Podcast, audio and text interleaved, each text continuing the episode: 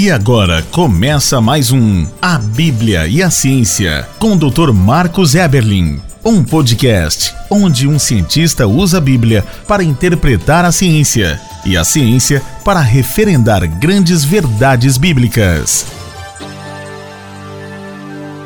Olá, pessoal, bem-vindos a mais um podcast A Bíblia e a Ciência. A Bíblia e a Ciência? Será que a Bíblia teria algo a dizer para a ciência? Ou é a ciência que, na realidade, refutou a palavra de Deus? Ou serviu como guia para que pudéssemos corretamente interpretar o que a Bíblia estava dizendo? Olha só, será que a ciência refutou a Bíblia, dizendo que fomos formados naquela grande explosão do Big Bang? Será que Darwin matou Deus e matou uma grande verdade bíblica? Que disse que fomos feitos à imagem e semelhança de um grande Deus, que em Gênesis o, a Trindade se reúne e diz: façamos o homem à nossa imagem e semelhança. Ele falou e tudo se fez, ele ordenou e logo tudo foi criado. Será que o darwinismo, o Big Bang, a ciência de homens, teria refutado a palavra de Deus?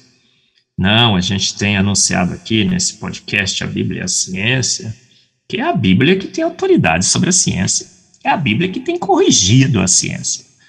É a Bíblia que tem fornecido grandes e grandes grandes verdades absolutas sobre a nossa existência, sobre o nosso planeta, sobre a nossa saúde, sobre a constituição da matéria, que tem corrigido a ciência.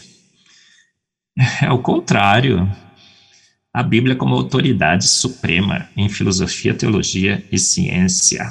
Essa é a grande, grande, grande revelação que trazemos nesse podcast. Na realidade, não podemos nos basear em ciências de homens quando queremos de fato conhecer a verdade. A verdade absoluta revelada pelo Senhor da verdade é o que é a verdade, o Deus da Bíblia. E nesse podcast, agora estamos no número 60, mostraremos mais uma grande verdade científica da Bíblia. O tema é esse: a Bíblia e os átomos, a grande explosão. Você sabia que demorou muito, muito, muito tempo para que a ciência descobrisse a composição da matéria? Várias e várias teorias foram elaboradas sobre a constituição da matéria, sobre o átomo, o atomismo. Dalton, por exemplo, disse que o átomo era indivisível, uma bola de bilhar. Muitos, inclusive, achavam que nem existiriam os átomos, que eram quatro elementos, os quatro elementos que constituiriam tudo ao nosso redor fogo, água, terra, ar. Mas o que, que a ciência ao pou, aos poucos foi descobrindo? Uma bola de bilhar indivisível? Não. Descobrimos pela ciência que, na realidade, o átomo é formado de elementos, partículas atômicas, o nêutron, o próton, o elétron essencialmente um espaço vazio, mas que dentro desse átomo há uma quantidade imensa de energia acumulada. Uma descoberta científica recente de que realmente dentro do, da matéria encontramos átomos e esses átomos são divisíveis. Três partículas atômicas fundamentais: elétron, próton e nêutron e que na sua constituição, se você destrói o átomo, uma quantidade imensa de energia é liberada. O urânio 235, por exemplo, se descobriu que há nele acumulado uma grande quantidade de energia. E as bombas atômicas, a primeira bomba atômica foi construída com, esse, com essa descoberta científica de que altíssima energia estaria acumulada nos átomos e que se você destruísse esse arranjo, se você de fato conseguisse desfazer esse arranjo, uma quantidade imensa de energia poderia ser liberada nas explosões atômicas, nas bombas atômicas.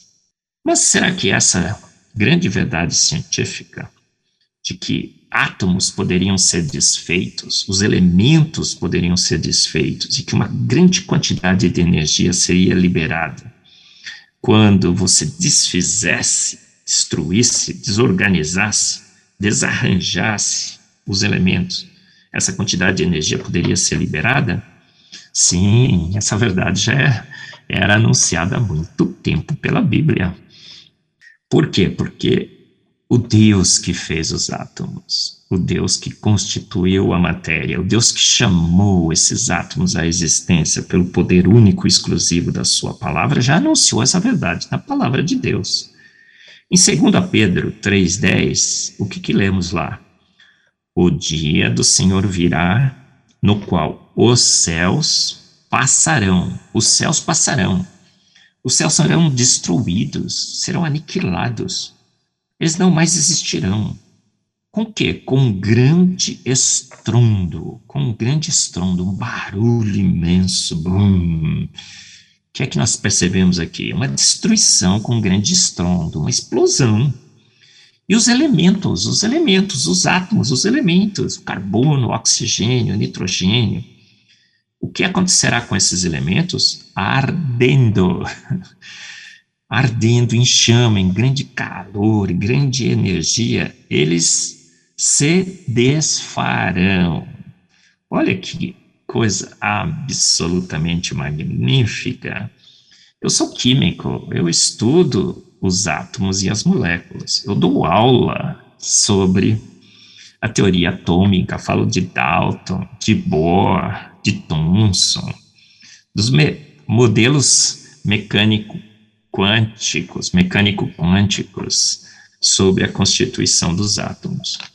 E eu sei que demorou muito, muito, muito para a ciência, grandes e grandes cientistas, vários e vários e vários experimentos, até que pudéssemos ter um vislumbre melhor sobre a constituição dos átomos e descobrir que, de fato, uma grande quantidade de energia está acumulada nesses átomos e que se você desfaz o átomo, essa quantidade de energia pode ser liberada.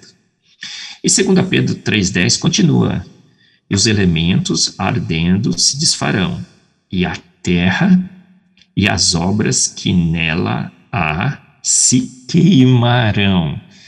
Imagine, isso é uma queima total de todas as obras sobre o planeta Terra. Como é que você consegue esse esse incêndio global não é uma pequena explosão atômica, é uma grande explosão atômica. Iniciada de um ponto? Provavelmente não.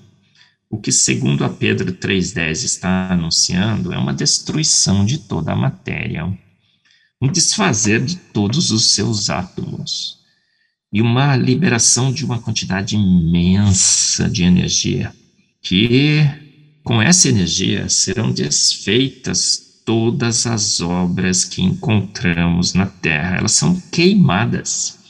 Em 2 Pedro 3,7 também está escrito assim: os céus e a terra estão reservados para o fogo até o dia do juízo.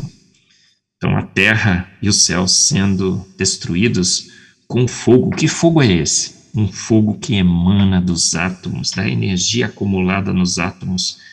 Por quê? Porque o dia do Senhor virá, no qual os céus passarão com grande estrondo e os elementos químicos sendo desfeitos, essa energia atômica sendo liberada, se desfarão, e a terra e as obras que nela há se queimarão. Mais uma grande grande verdade científica anunciada pela palavra de Deus.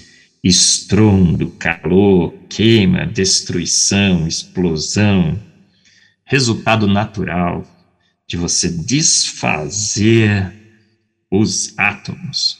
Mais uma grande verdade científica anunciada pela palavra de Deus.